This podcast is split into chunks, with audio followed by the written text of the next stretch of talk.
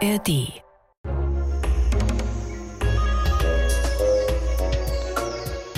Wenn ich momentan in meine Social Media Apps gucke, dann stelle ich fest, es wird Frühling, denn in meinen Feeds werden wieder Bilder von Küken und Lämpchen angezeigt und das bedeutet erstens, die sozialen Netzwerke haben mich endgültig durchschaut und wissen, dass ich mich für Tiere interessiere, wobei das kann man auch einfach rausfinden. Und äh, außerdem bedeutet das zweitens, es wird Frühling und wir sind in der Osterzeit angekommen und das ist auch das Thema für diese Podcast-Folge. An alle, die in österlicher oder frühlingshafter Stimmung sind, wir hoffen, ihr hattet oder habt schöne Tage. Ober-Osterhase Mario Ludwig ist auch da.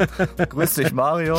Hallo, Daniel. Das ist jetzt die Jahreszeit, in der, ich finde, man kann schon sagen, neues Leben beginnt, auch in der Tierwelt. Küken gehören für uns ein bisschen zur Osterstimmung dazu. Bald kommen in Wald und Garten noch Vögel zur Welt. Viele junge Vögel werden uns beglücken, aus den Nestern kommen und so weiter. Und genau darüber sprechen wir heute, wie die Tiere flügge werden und in ihr neues, junges Leben aufbrechen. Aber äh, das habe ich jetzt so blumig alles umschrieben, Mario. Du jetzt erstmal aus deiner Sicht als Biologe. Mhm. Was ist das für ein Moment, was ist das für ein Lebensabschnitt, dieses Flügge werden?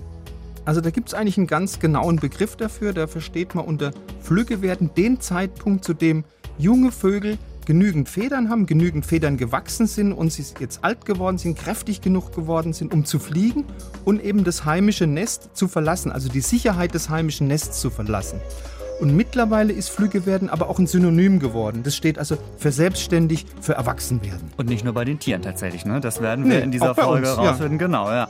Also irgendwann werden auch mehr oder weniger junge Menschenflüge, die meisten jedenfalls. Und vielleicht äh, werden wir da heute auch äh, ja, die eine oder andere Parallele erwähnen, wo ihr euch äh, da draußen vielleicht auch wiedererkennen werdet. Mal gucken. Erstmal willkommen zu dieser Folge Wie die Tiere hier in der ARD Audiothek.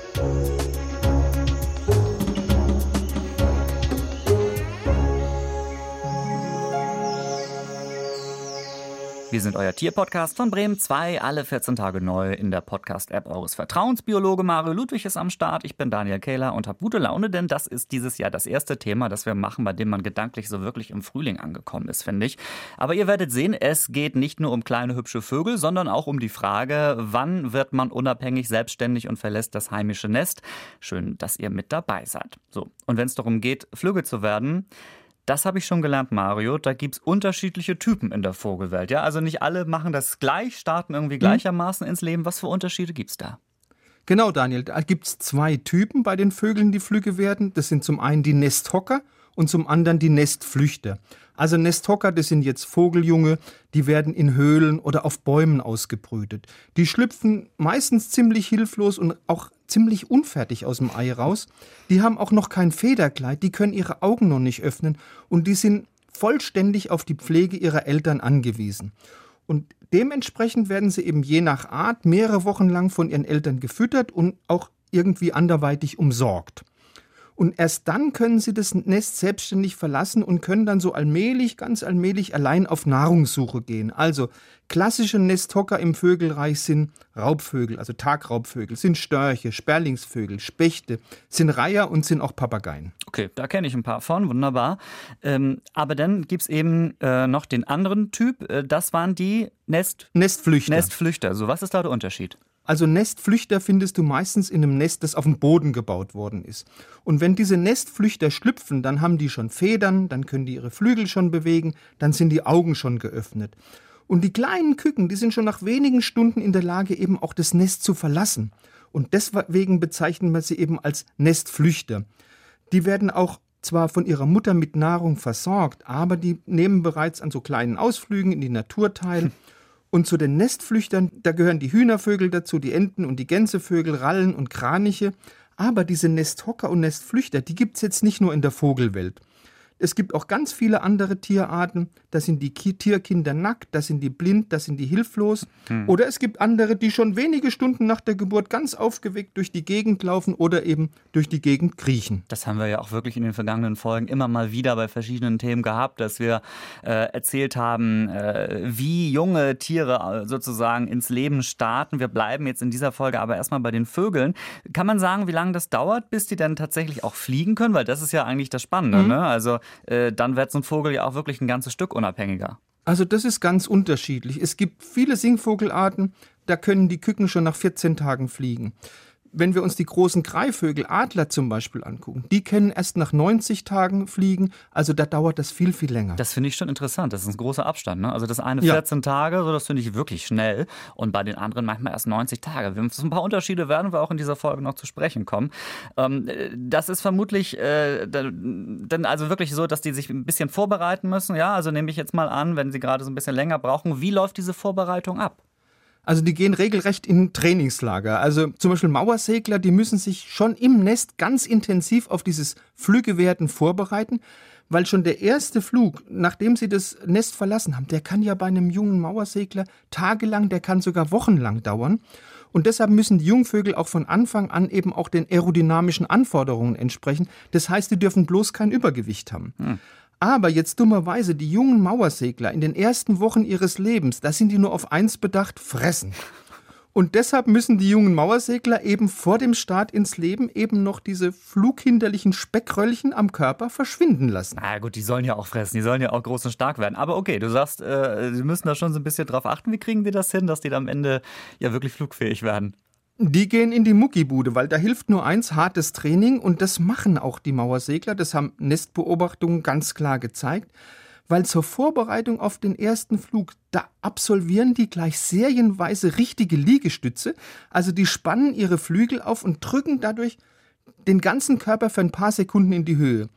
Und mit dieser, ja, nennen wir es mal Basisübung, da stärken die nicht nur ihre Flugmuskulatur, sondern da passen die auch ihr Körpergewicht eben an dieses Leben in der Luft an. Das heißt, sie betreiben Muskelauf und Fettabbau. Aber das ist doch wirklich nett zu sehen, dass die sich sozusagen nach und nach darauf vorbereiten, aufs Flügge werden.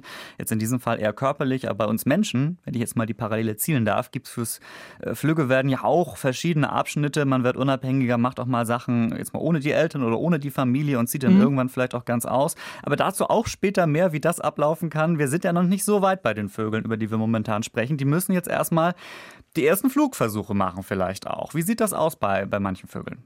Also diese ersten Flugversuche, die kannst du sehr schön bei Störchen beobachten. Also die Jungstörche, die fangen so im Alter von sechs bis sieben Wochen erstmal im Nest damit an, ihre Flugmuskulatur zu trainieren. Die schlagen also immer ganz heftig mit den Flügeln und heben da immer so ein bisschen ab. Das sind jetzt ganz wichtige Übungen, um die Kraftausdauer, aber natürlich auch um die Geschicklichkeit und die Koordination zu trainieren. Also die üben auch so ein bisschen, ne? Die also üben auch, auch so ein bisschen. Mhm. Jetzt ist aber doof, in so einem Nest sitzen als vier bis fünf Jungstörche und da ist das Training aus Mangel an Platz gar nicht so einfach. Das heißt, diese Jungstörche müssen ihre Übungen koordinieren. Richtig zu fliegen, das können Störche natürlich nur im freien Flug lernen. Mhm. Und bei ihren ersten Flugversuchen, das kann man wunderbar sehen, da hopsen die Störche zunächst im Nest immer so ein bisschen höher, steigen so ein paar Meter in die Luft und lassen sich dann wieder ins Nest zurücksinken. Und dann startet auch bald das älteste Junge aus dem Nest zu seinem ersten richtigen Jungfernflug. Und wenn es zurückkommt, dann kriegt es oft richtig Ärger, dieses das. Junge, weil seine Geschwister, die im Nest sitzen, die empfangen diesen Rückkehrer, der seinen Jungfernflug gerade hinter sich gebracht hat, oft mit Schnabelhieben, weil sie denken, das ist ein Eindringling, der gehört gar nicht zu uns. Ach so, ich dachte, der kriegt Ärger von seinen Eltern, so nach dem Motto, was Nein, nein, nein, Sachen? die Geschwister sagen, gehört nicht zu uns, ist doch ein ah. Fremder, hauen wir drauf. Ich dachte, die haben gedacht, hast du dich wieder rumgetrieben oder so. Aber nee, ja, die, so. haben einfach in dem Moment einfach nur ein schlechtes Kurzzeitgedächtnis sozusagen. Genau. Äh, okay, also da haben wir schon mal das so ein bisschen begleiten können. Wir sind schon mal so weit, dass die, die Storche so ein bisschen flattern können auf jeden Fall, ne? so ein paar Flugübungen schon, mhm. schon gemacht haben. Ähm, da machen wir jetzt mal einen kleinen Cut. Mario, das ist ja auch unsere Osterausgabe hier. Man kann die natürlich ja. das ganze Jahr äh, durch wunderbar hören, aber jetzt, wo sie rauskommt, ist die Osterzeit. Zeit. Ähm, und aus diesem Grund habe ich jetzt äh, für meine wunderbare Lieblingsrubrik, für die weirden Tiere, was ganz Besonderes äh, mir ausgedacht. Pass mal auf. Weirde Tiere. So, und in unserer Rubrik Weirde Tiere, da braucht es natürlich auch ein österliches Tier. Und was, lieber Mario, könnte noch besser sein als ein Hase? Richtig, ein Hase, der noch mehr kann als nur hoppeln und Eier verteilen. Nämlich was? Pfeifen. So, jetzt, okay. Ja, Hör mal. Ich glaube, ich, ja, ich glaube, ich habe einen Verdacht. Also, wobei nach Pfeifen klingt das jetzt ehrlicherweise nicht, wenn ich mir das so anhöre. Eher nach Quietschen oder nach weiß ich nicht. Quietschen ist schon ja, richtig. Quietschen ist, schon richtig, Aber es ich. ist nicht der Quietschhase, sondern der Pfeifhase. Bist du ja. dem schon mal begegnet, Mario? Nein, ich bin ihm nicht begegnet, aber ich habe schon Bilder gesehen und die sehen schon ziemlich niedlich aus, finde ich. Die sind so putzig, wie sie klingen, finde ich. So, obwohl ja. das eben das Warnsignal war, so wie ich das verstehe, der Pfeifhasen. Ähm, soweit ich weiß, korrigier mich, du kennst dich ja auch ein bisschen mhm. aus mit dem, mit dem Pfeifhasen offenbar. Also ich glaube, die sind ungefähr so groß wie so ein, wie so ein Meerschweinchen, so, so, so, maximal 20 Zentimeter wahrscheinlich irgendwie so. Mhm. Und soweit ich weiß, wohnen die in Asien und in Nordamerika, gerne so, wo es ein bisschen gebirgig ist, aber auch in steppenartigen äh, Regionen.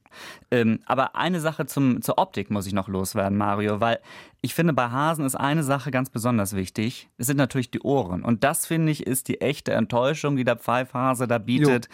Die Ohren, das ist, das hat nichts von einem Hasen. Ne? Also die sind eher klein und rund, sehen also insgesamt, also ich finde, es geht wirklich eher in Richtung dicke Maus irgendwie so bei den, bei, bei den Pfeifhasen. Adipöse Maus. Ja, naja, gut. Aber wie, wie dem auch sei, wir lieben den Pfeifhasen trotzdem. Äh, er wohnt in Höhlen, äh, auch gerne mit anderen zusammen in Kolonien. Und ich glaube, es gibt auch einen äh, noch etwas internationaleren Namen, die Pikas sind das, glaube ich, auch. das habe ich noch nie gehört, aber klingt auch nett. Das klingt auch ganz nett, oder?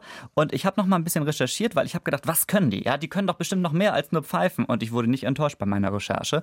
Erstens, sie können krasse Kälteperioden äh, überstehen von bis zu minus 30 Grad. Das oh. finde ich schon relativ viel.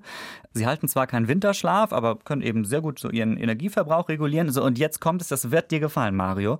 Ähm, um zu überleben, äh, auch gerade im Winter, haben die einen Trick. Und dazu, jetzt kommen wir vor wie Mario Ludwig. Ludwig hier, wenn ich jetzt hier was, was zitiere. Und zwar ein Forschungsteam von der Chinesischen Akademie der Wissenschaften hat, Achtung, 13 Jahre lang Pfeifhasen in Tibet beobachtet, was ich einen sehr schönen Job finde. Und ähm, die dortige Pfeifhasenart, die ernährt sich vom Kot von Yaks, also von dieser asiatischen Rinderart. Mhm. Das klingt jetzt erstmal widerlich, aber das ergibt Sinn, wenn man sich da so ein bisschen mehr mit beschäftigt. Denn in dem Kot dieser Rinder sind bestimmte Nährstoffe, die für die Pfeifhasen wiederum sehr hilfreich sind, ja. Also der Pfeifhase macht nicht nur lustige Geräusche und sieht putzig aus, der hat auch eine wirklich spezielle Überlebensstrategie. Ich finde, das ist ein sehr würdiger Vertreter in unserer Rubrik Weirde Tiere, oder? Weil er Kot frisst? Daniel. Also und weil er pfeift. Also ich finde, pfeift. Okay. ich finde, das ist schon eine super Kombination. Und mach mir den Pfeifhasen nicht schlecht. Nein, er, sieht super aus, hat aber vielleicht eine üble Eigenschaft. Wollen wir es so sagen? Ja, da können wir uns drauf, darauf einigen. Ja, vielleicht, ja. Wenn ihr auch ein Tier kennt, das hier bei Weirde Tiere mal äh, seinen Platz finden sollte, das vielleicht auch eine üble Eigenschaft hat, damit Herr Ludwig das am Ende wieder kritisieren kann, was ich hier Schönes raussuche, dann schickt uns eine Nachricht, wenn ihr was vorschlagen möchtet, sehr gerne per Mail oder per Instagram. Die Kontaktmöglichkeiten Daten stehen in den Show Notes, also im Beschreibungstext unter dieser Folge in eurer Lieblings-Podcast-App. Und also wundert euch nicht, wenn das jetzt vielleicht nicht gleich in der nächsten Folge drankommt oder so. Ich plane mal so ein bisschen im Voraus, aber das kommt alles auf meinen großen Weirde Tiere Ideenzettel. Der äh, sieht schon äh, ziemlich weird und ziemlich wild aus. Ja, und die Vögel, über die wir heute sprechen, müssen, wenn sie erwachsen sind, das tun, was viele junge Menschen auch irgendwann tun müssen. Es kommt der Moment, in dem man von zu Hause auszieht, also wirklich flügge wird. Ist das ein Impuls, der immer von den Küken selbst kommt, Mario, oder müssen da die Tiereltern auch manchmal ja, also ich sag jetzt mal so ein bisschen nachhelfen, dem einen oder anderen Nesthäkchen. Die Tiereltern helfen da ein bisschen nach. Also um diesen Nachwuchs zu ermuntern, jetzt doch endlich mal den Schritt aus dem heimischen Nest endlich zu wagen. Also da lassen sich dann die Vogeleltern schon verschiedene Tricks einfallen. Also die Singvögel, da beschränken sich die Eltern meistens darauf, einfach weniger Futter ans Nest zu bringen und ihre, ihren Nachwuchs mit so kleinen Rufen aus dem Nest zu locken. Mhm. Es gibt aber auch Vögel oder El Vogeleltern, die drastischere Methoden anwenden. Zum Beispiel, wenn jetzt so ein Fischadler der Meinung ist, also für meine Kleinen ist jetzt höchste Zeit, also diesen Horst, der hoch oben auf dem Mast oder auf dem Baum liegt, zu verlassen und langsam so ein bisschen Luft unter die Flügel zu bekommen, dann bringen die die Futterfische einfach nicht mehr ins Nest, sondern an einen Platz in ein paar Meter Entfernung. Das heißt, um ihren Hunger zu stillen, müssen diese Nestlinge wohl oder übel ein paar Meter fliegen. Und das ist dann doch ein schöner Anfang. Da fällt das Flügelwerden dann nach und nach auch ein bisschen leichter. Also fällt auch ein kleiner Tipp äh, an alle Eltern oder die es werden wollen, äh, bei denen die Kinder dann auch, äh, ja ist doch so, irgendwie auch langsam mal ausziehen sollten, einfach das Essensangebot vielleicht ein bisschen zurückschrauben nach und nach. Da kommt man dann vielleicht auch so ein bisschen mehr auf die Idee, sich da irgendwie mal selbst drum zu kümmern vielleicht. Ähm, oder das Mittagessen in den Garten stellen. Oder, oder so, du hast recht, ja. Äh, Mario, ich guck mal auf meinen äh, Ablaufzettel hier. Ähm, du hast mir versprochen, wir machen jetzt einen kleinen Ausflug, wenn ich das richtig ja. sehe. Wohin gucken wir jetzt? Wir gehen jetzt nach Helgoland, auf Deutschlands einzige Hochseeinsel, mhm. weil da kannst du wirklich ein super Naturschauspiel beobachten, den Lummensprung der Trottellummenküken.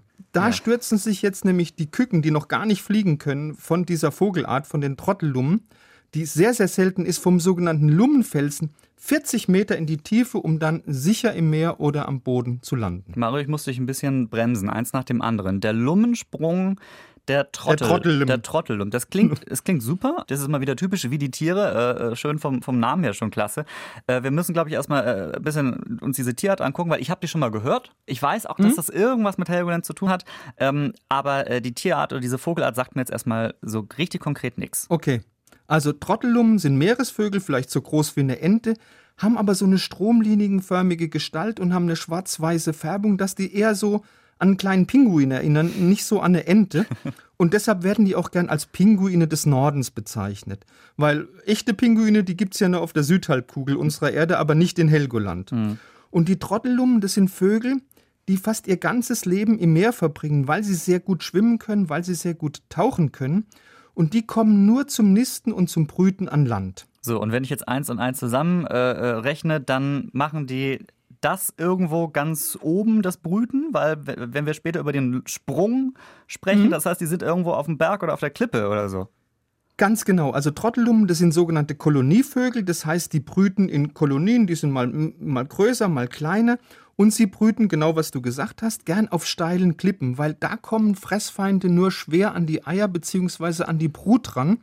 Und das wäre fatal für die Trottellummen, weil die legen pro Brutsaison nur ein einziges Ei. Das heißt, das einzige Ei ist wirklich richtig wertvoll, äh, genau. kann man sagen. Das heißt, äh, dass das eigentlich da aber auch ein bisschen riskant ist, weil wenn ich meine, da kann ja mal was passieren. Die sind ja nicht irgendwie so super geschützt, schätze ich jetzt mal. Also wenn da irgendwie Wind ist oder mhm. Sturm mhm. und Regen und so weiter. Das heißt, kann das denn passieren, dass da auch mal so ein Ei dann irgendwie verloren geht? Eher nicht, weil da haben die Trottellummen im Lauf der Evolution vorgesorgt. Also dieses Trottellummenei, das ist an einem Ende sehr spitz. Das heißt, wenn es bewegt wird, dann rollt es nicht von diesem Klippenvorsprung runter, sondern das dreht sich um die Spitze im Kreis. Und dann haben die Trottellummen so kegelförmige Nanostrukturen, ganz kleine Strukturen auf den Eischalen. Und dadurch erhalten die Eischalen eine rauere Oberfläche und damit eine höhere Rutschfestigkeit. Also die Eier sind einigermaßen gut gesichert. Unfassbar, was es alles gibt, ne? Aber vielleicht habt ihr da draußen ja auch so ein rutschfestes Ei in eurem Osternest gefunden. Das äh, ist dann vielleicht auch extra zusätzlich gesichert. Aber nein, äh, zurück zu den äh, Küken, die auf den äh, Klippen daraus dann schlüpfen, aus diesen kegelförmigen Eiern, was ich mir schon mal sehr schön vorstelle. Äh, warum geht es jetzt zum nächsten nächsten Schritt weiter, dass die sich da offenbar irgendwie die Klippen runterstürzen. Mhm. Hast du gesagt, wie tief? Du hast eben irgendwas gesagt, ne? Wie viele Meter waren 40, das? 40, 40 Meter, Meter stürzen sie sich in die Tiefe. Und das ist deshalb, die Jungvögel von den Trottellummen, die haben einen sehr starken Trieb, den elterlichen Kontakt zu halten. Mhm. Aber so ab einem gewissen Zeitpunkt, da ist es für die Eltern einfach leichter, einfach praktischer, ihre Küken unten im Wasser und eben nicht hoch oben auf dem Felsen mit Nahrung, also mit Fisch zu versorgen. Und deshalb müssen die Küken dann eben diesen Sprung vom Felsen wagen, um zu ihren Eltern ins Wasser zu kommen. Und für die Küken ist es natürlich im wahrsten Sinne des Wortes ein großer Schritt. Also manchmal dauert es Stunden bis Tage, bis da so ein Küken springt. Du bist gut, ein großer Schritt, 40 Meter irgendwie so. Ne? Ja, eben. Wie schaffen die das, das zu überleben? Weil die werden ja jetzt ja noch nicht richtig fliegen können, oder? Das ist richtig. Also die Küken können, wenn sie springen, zwar noch nicht fliegen, aber sie haben schon so kleine Stummelflüge, mit denen sie so ein bisschen Gleit fliegen können und mit denen sie auch den Fall auch abbremsen können. Dann haben die noch einen sehr leichten Knochenbau und sie haben eine sehr dicke Fettpolsterung, das mildert dann auch den Aufprall. Also egal, ob die jetzt auf der Wasserfläche aufkommen oder auf dem Boden. Hm. Und dann passen Papa und Mama auch schon auf. Also ein Elternteil, meistens das Männchen, also der Vater, das fliegt gewöhnlicherweise mit dem springenden Jungvogel mit. Weil ich mich frage, was der denn machen würde, wenn da irgendwas bei schief geht. Er hat ja auch keinen Fallschirm dabei irgendwie. Der, drückt die, der drückt die Krallen, ja, also genau, die Daumen. Der ja? drückt ganz bestimmt, dann klappt das immer alles. Naja, aber meistens scheint das ja auch tatsächlich gut zu gehen, ne? weil sonst äh, gäbe es die Trot ja, so, Genau, sonst wären die ausgestorben. Genau, so. Die, ich, übe, ich, übe, ich übe das nochmal. Die Trottellummen, ja. Also ein äh, äh, ziemlich harter Weg, um äh, ja, langsam erwachsen zu werden, um Flügge zu werden. Ähm, aber apropos ähm, fiese Wege, um irgendwie erwachsen zu werden, äh, da es so einen Begriff bei uns, bei Mensch und Tier. Da haben wir gesagt, das wollen wir in dieser Folge auch nochmal klären, mhm. nämlich Rabeneltern. Man hat diesen Begriff schon so lange irgendwie im Kopf mhm. von den Rabeneltern. Ähm, aber ist das berechtigt? Also Rabeneltern, Rabenmutter, Rabenvater, das ist ja so, schon ein Synonym für eine schlechte Mutter oder Genau. für einen schlechten Vater. Und tatsächlich standen Raben lange in dem Ruf, sich nicht um ihren Nachwuchs zu kümmern und ihm vielleicht sogar aktiv Schaden zuzufügen. Das ist aber kompletter Unsinn. Also Raben sind keine schlechten Eltern, also Rabeneltern sind keine Rabeneltern. Der schlechte Ruf von den Raben, der geht einfach auf eine falsch interpretierte Naturbeobachtung zurück. Weil äh, junge Raben, das sind Nesthocker, haben wir ja schon erklärt, was das ist. Die verlassen oft schon auf eigene Faust das Nest, bevor sie überhaupt fliegen können. Und dann sitzen die da unten oft völlig äh, einsam und verlassen scheinbar unter dem Nest. Und das ist natürlich auf den ersten Blick ein sehr bedauernswertes Bild. Und da kam also die Vermutung auf, die äh, Eltern hätten die kleinen Raben schmählich im Stich gelassen oder noch schlimmer, sie hätten sie vielleicht sogar aus dem Nest geworfen. Aber also genau das Gegenteil ist richtig. Die Raben sorgen sich also auch geradezu rührend um ihren Nachwuchs, auch wenn der das Nest schon verlassen hat. Weil diese schnöde im Stich gelassenen, am Boden hockenden Jungraben, die werden noch mehrere Wochen von ihren Eltern mit Futter versorgt. Also die passen da genau auch und die schützen die auch mit großem Eifer vor Fressfeinden. Also ich kann noch mal wiederholen, Rabeneltern sind keine Rabeneltern. Und wir wenden sozusagen das Gelernte vom Anfang der Folge nochmal an. Du hast es schon gesagt. Das sind Nesthocker, die irgendwie auch mal schon mal den einen oder anderen ja, freien Weg irgendwie so einschlagen und sich eben schon so ein bisschen ausprobieren äh, Genau. in der Natur und dann unterwegs sind.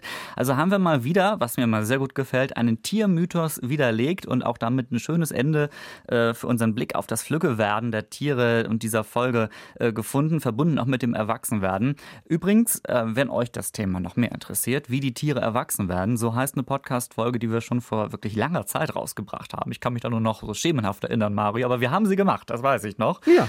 Ähm, also wenn ihr nach diesem Titel sucht, wie die Tiere erwachsen werden, äh, in der ARD Audiothek am besten, dann könnt ihr euch die direkt zum Beispiel nach dieser Folge anhören und erfahrt dann auch noch ein bisschen mehr über ganz andere Tiere und wie sie groß werden. Ähm, ich erinnere mich auch an die Erdmännchenschule zum Beispiel. Also wenn ihr vom Erwachsenwerden auch so ein bisschen die Schule noch mit äh, euch angucken möchtet, dann hört in diese Folge rein. Aber bleibt erstmal noch bei uns, denn wir wollen jetzt mal schauen, ob auch in unserem Rätsel zum Schluss das eine oder andere junge Tier vielleicht auf uns wartet. Bist du bereit, Mario? Allzeit bereit. Sehr gut. Welches Tier klingt hier?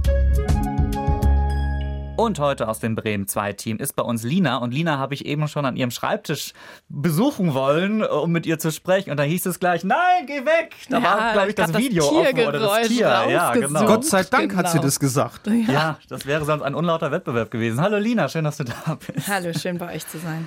Hi Lina. Da bin ich jetzt mal- gespannt, ähm, was wir heute da erleben werden. Ob es jetzt ein junges Tier sein wird. Wird es, wird es, kannst du schon was verraten? Wird es ein junges Tier sein? Das wir, Ein oder? Junges? Nee. Nee, okay.